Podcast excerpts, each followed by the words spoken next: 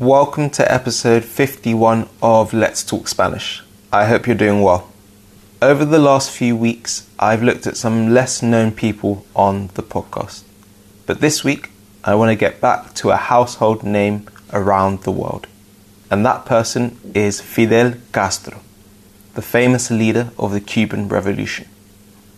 I'm going to speak about his life before the revolution, his relationship with the United States, and particularly his important overseas work to support revolutionary groups, including fighting the apartheid regime, which you might not know about.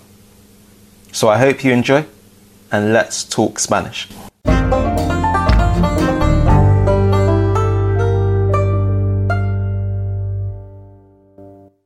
En los recientes episodios del podcast he hablado de unas personas menos conocidas, como Rigoberta Menchú y Adolfo Pérez Esquivel. Pero esta semana, en la semana en la que conmemoramos el aniversario del comienzo de la Revolución cubana, quiero hablar de una persona muy famosa alrededor del mundo. Ya hablé antes de Che Guevara, una persona muy importante de la Revolución cubana. Y esta semana quiero hablar del líder de la revolución, el cubano Fidel Castro. Antes de investigar para este episodio, ya sabía un poco de Fidel Castro por mis estudios en el colegio y mi investigación para el episodio sobre Che Guevara. Pero no sabía muchísimo, en realidad, así que me hacía mucha ilusión. I was very excited. Investigarle. Podría hablar durante mucho tiempo de este hombre, pero intentaré resumir su vida y decirles a ustedes información menos conocida sobre Fidel Castro. Su nombre completo es Fidel Alejandro Castro Ruz. Nació, el 13 de agosto de 1926 en Vierán de Cuba. Aunque Castro es más conocido por su papel en la Revolución cubana, sus tendencias revolucionarias tienen sus raíces antes de este acontecimiento.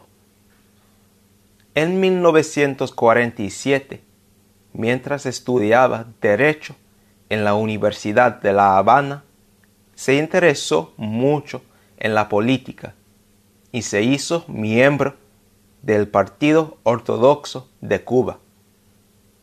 En este mismo año fue a la República Dominicana con un grupo que intentaba derrocar, trying to overthrow, al líder del país, general Rafael Trujillo.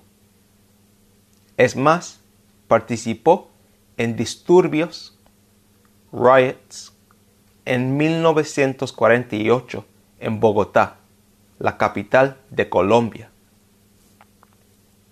Después de graduarse, se involucró por completo en la política con el Partido Ortodoxo y en 1952 iba a presentarse como candidato a la Cámara de Representantes, the House of Representatives, del Congreso cubano. Sin embargo, tres meses antes de las elecciones, el general Fulgencio Batista derrocó al gobierno en un golpe de Estado y canceló las elecciones. Castro intentó derrotar legalmente a la dictadura de Batista, pero después de fracasar, empezó a organizar un grupo rebelde en 1953. El 26 de julio de este año, Castro lideró, lideró su grupo de alrededor de 150 hombres en un ataque en el cuartel Moncada, un base militar en Santiago de Cuba. Él esperaba provocar un levantamiento, uprising, del pueblo.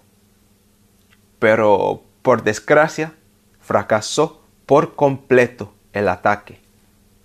Fueron asesinados la mayoría de los hombres, mientras Castro fue detenido. En su juicio se defendió muy bien, con mucha pasión, pero fue sentenciado a 15 años de prisión en una cárcel bastante cómoda y libre. Mientras estaba en la cárcel, renombró su grupo como el Movimiento 26 de Julio, en conmemoración de la fecha en la que su grupo atacó el cuartel Moncada. Luego, en mayo de 1955, todos los prisioneros fueron puestos en libertad, porque Batista y los Estados Unidos pensaban que sería una buena idea y no consideraban a Fidel una amenaza. Pronto, Fidel y su hermano Raúl fueron a México debido a los riesgos de quedarse en Cuba.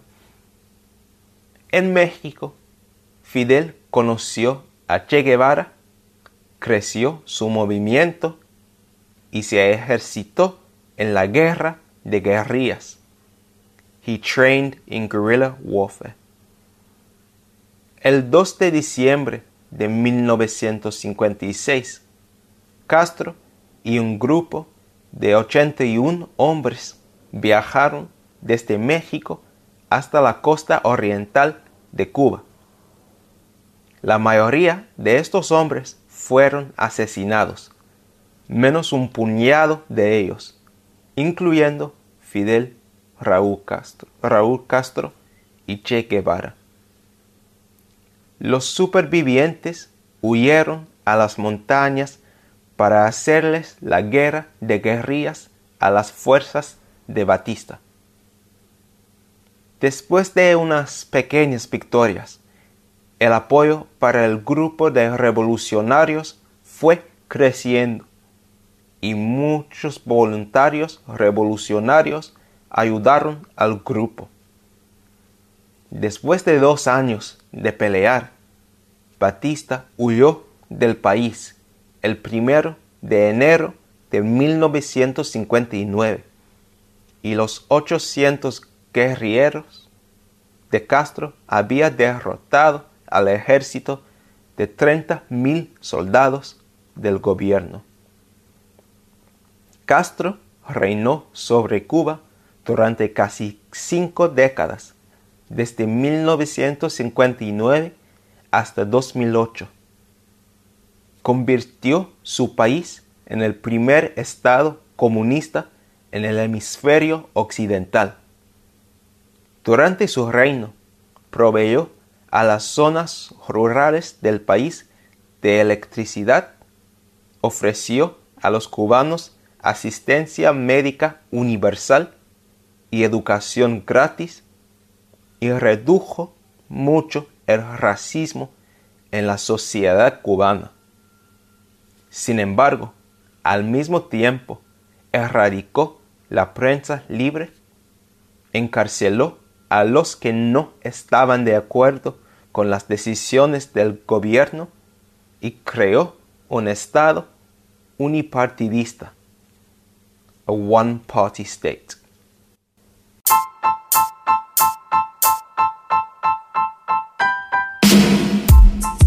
Hey, I hope you're really enjoying this episode so far. We're putting out lots of free content every day, but if you would like more personalized help to improve your Spanish, Espeak also offer one to one online lessons using Skype and Zoom. These lessons can allow you to accelerate your Spanish learning and learn specifically what you want to. You'll be learning with tutors with many years of experience studying Spanish themselves and also lots of experience living and working in Spanish speaking countries, which they'll be able to pass on to you through these lessons. If you're interested, you can head to our website now to sign up for your free meeting with us. And I'll leave the link in the episode description for this. So if you're interested, head to our website and sign up. But I'm going to get back to the episode now. Cuando Castro llegó a ser líder de Cuba, su retórica fue muy anti-estadounidense. Introdujo muchas leyes que perjudicaron las empresas estadounidenses en Cuba. Sobre todo, nacionalizó la mayoría de las empresas estadounidenses.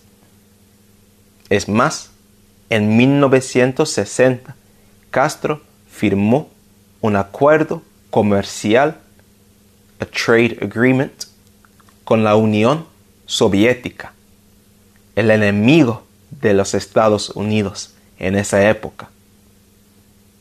Por todas estas razones, en enero de 1961, los Estados Unidos rompieron todos los lazos diplomáticos con Cuba.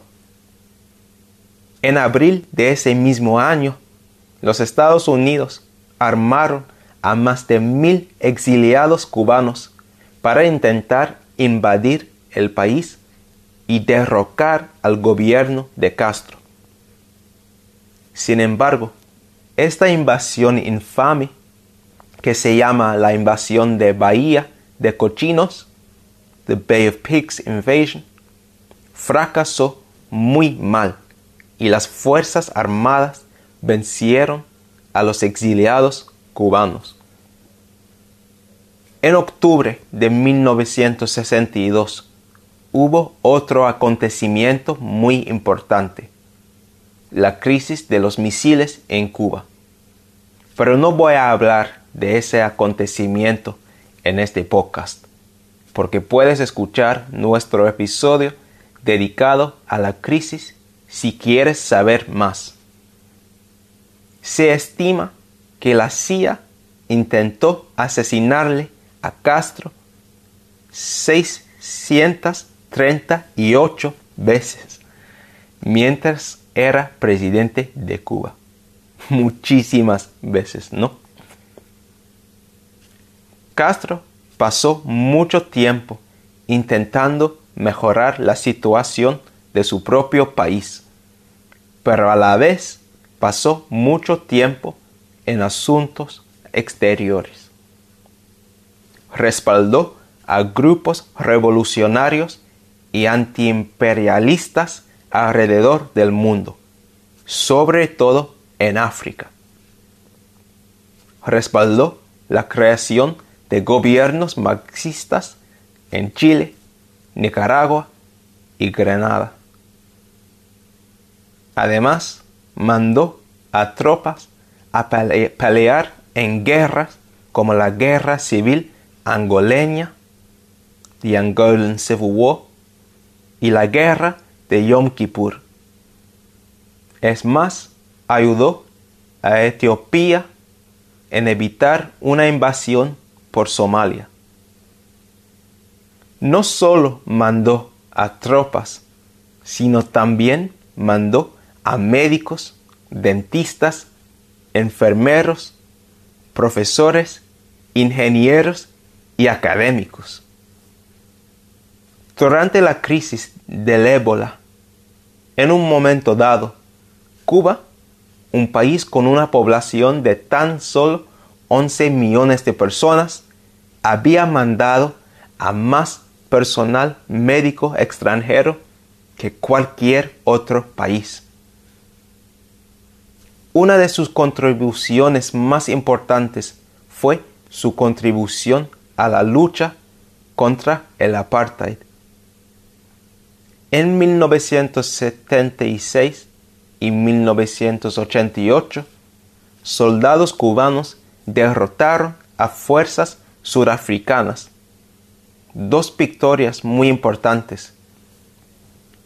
Por sus esfuerzos, Nelson Mandela dijo en 1991 que Castro era una fuente de inspiración para toda la gente que ama la libertad. Muchos solían pensar que Castro y Cuba actuaban de parte de, on behalf of, la Unión Soviética. Pero recientemente se ha aclarado que Cuba actuaba por su cuenta en estos conflictos para apoyar a grupos revolucionarios y difundir la ideología de la revolución cubana. Fidel Castro murió el 25 de noviembre de 2016 en Habana a la edad de 90 años. Claro que Fidel Castro es un personaje muy polémico. Seguro que hubo injusticias durante su reino, como el encarcelamiento de opositores. Sin embargo, el reino de Castro también incluyó muchos positivos, como sus contribuciones a la asistencia médica y educación en el país. Todo el mundo siempre es muy precipitado a juzgar a estos líderes de países más pobres, mientras que yo creo que debemos pasar más tiempo juzgando a la gente que causó todos los problemas de estos países en primer lugar. Muchas gracias por escuchar y nos vemos pronto. Chao.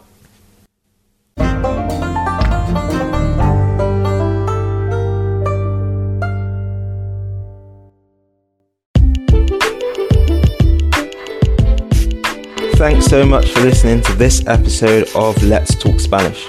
I really hope you found the content interesting and that it's been useful for allowing you to improve your Spanish. Make sure you subscribe to the podcast wherever you listen to make sure you get both of our weekly episodes straight away. We'd also love to know what you think of the podcast, and the best way of doing this is by leaving a review.